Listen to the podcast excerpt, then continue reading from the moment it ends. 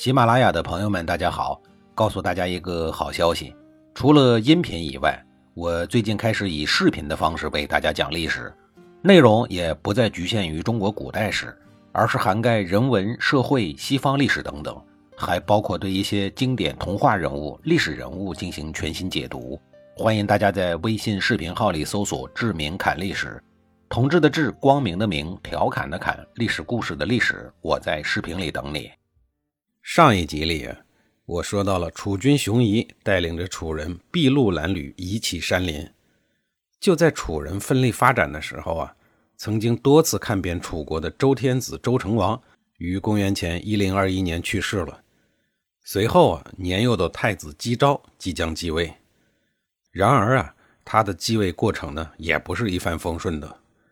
与他的父亲周成王相似啊，姬昭在继位之前呢。并没有显示出过人的能力和资质，为此啊，周成王很担心自己的这个宝贝儿子不能够继承大业，更怕儿子会成为一个碌碌无为的昏君，进而把祖宗打下来的江山败在手里。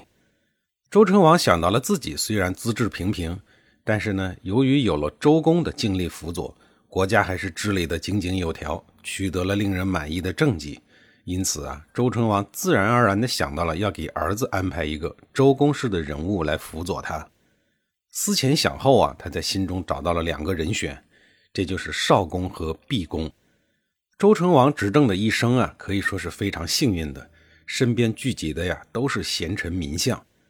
执政的早期有周公、姜子牙，后期有少公和毕公，正是这些个栋梁之才，前赴后继地辅佐自己。才有了现在的这个大好局面，而少公和毕公啊，也都不是外人，都是周文王的儿子，都是周成王的叔叔辈儿。现在让少公和毕公担任顾命大臣，继续来辅佐自己的儿子，也就是爷爷辈辅佐孙子辈，周成王自然是放心的。其实姬昭这个人的能力不错，很有作为，只是还没有显露出来而已。或者说他的才华呀，还没有被他的父亲周成王所发现。于是啊，周成王临终前便立下了遗嘱，要求少公和毕公辅佐姬昭。在遗嘱中，周成王要求大臣们根据遗嘱的精神来辅佐约束姬昭，让他严格遵守周文王、周武王和自己的遗训，使他能够制定切实可行的治国方略，并认真的推行。能够制定严密的法律，并真正的实行而不违背。总之啊，就是希望姬昭，也就是周康王，在众大臣的辅佐下，克服困难，渡过难关，使周王朝强盛起来，使周康王能成为一个一代明君，而不至于碌碌无为。应该说呀，周成王的遗嘱呢，还是有一定的作用的。但更为重要的是啊，周康王本人就是一位很有作为的君主。周成王在选择接班人这方面啊，算是选对了。周康王登基的时候啊，少公毕公为他举行了隆重的登基仪式。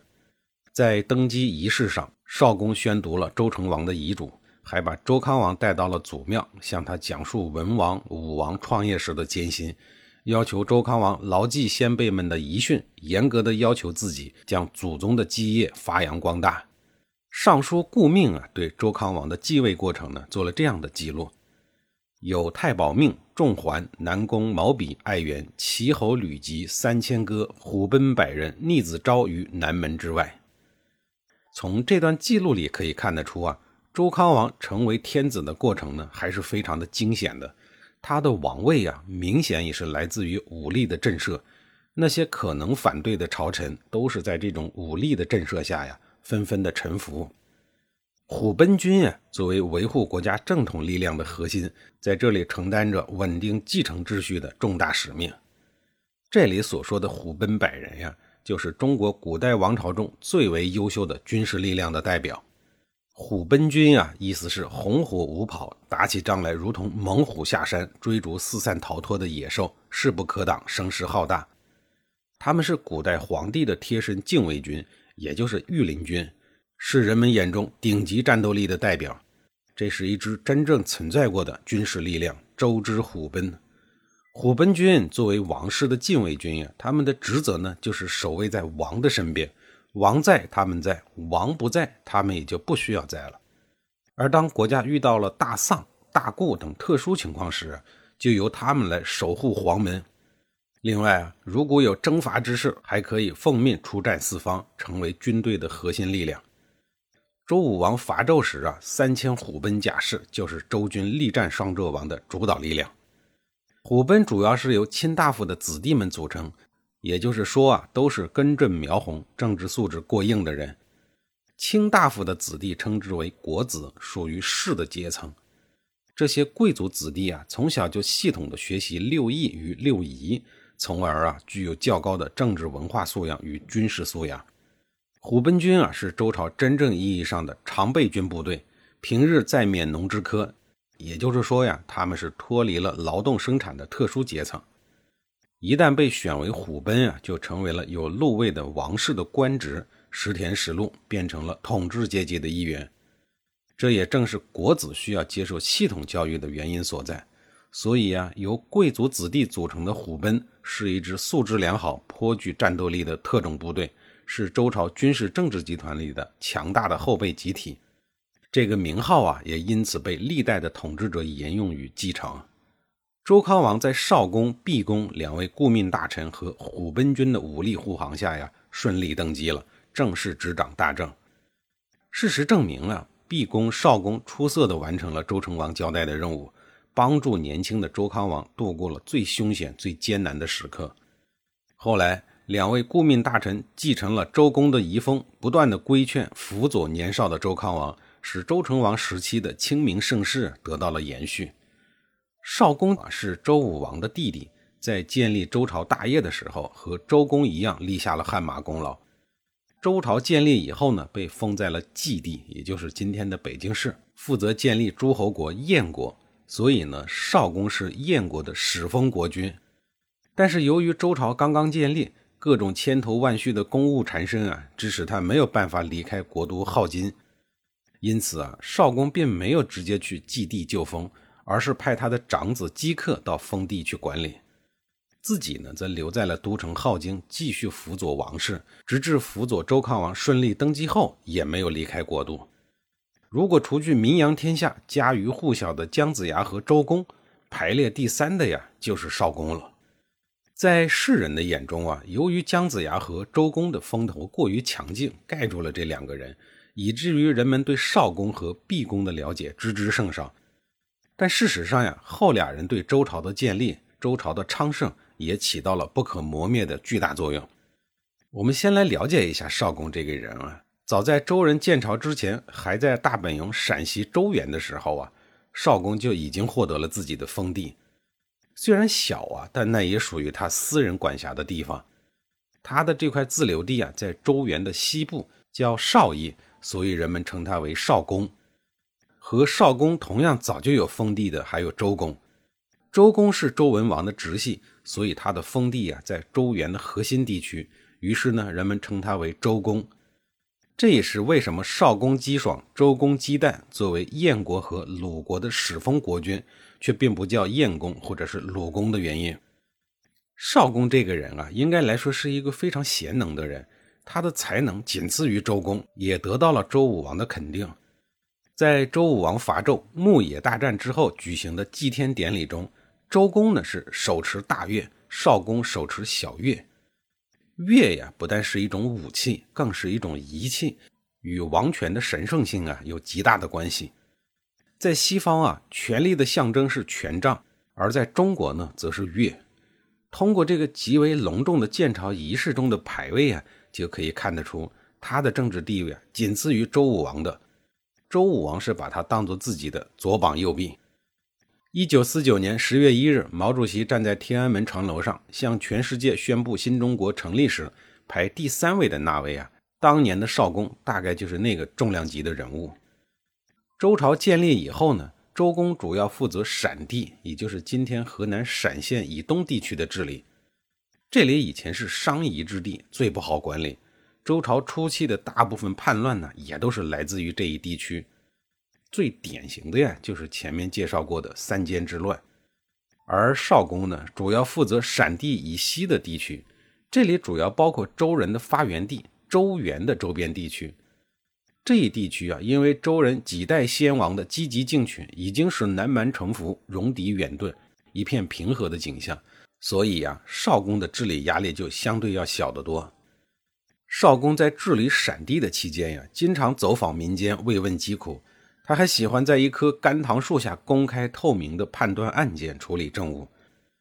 作为当地的一号行政首长啊，经常与老百姓零距离接触，这一体恤民情、问政阡陌之间的工作作风啊，深受百姓的爱戴和拥护。少公的事迹呢，也被写进了我国传统文化中的五经之一《诗经》，被后人广为传颂。他的歌词呀是这样写的：“繁茂的甘棠树啊，不要剪伐它。少公在这里居住过。繁茂的甘棠树呀，不要折弯它。少公在这里休息过。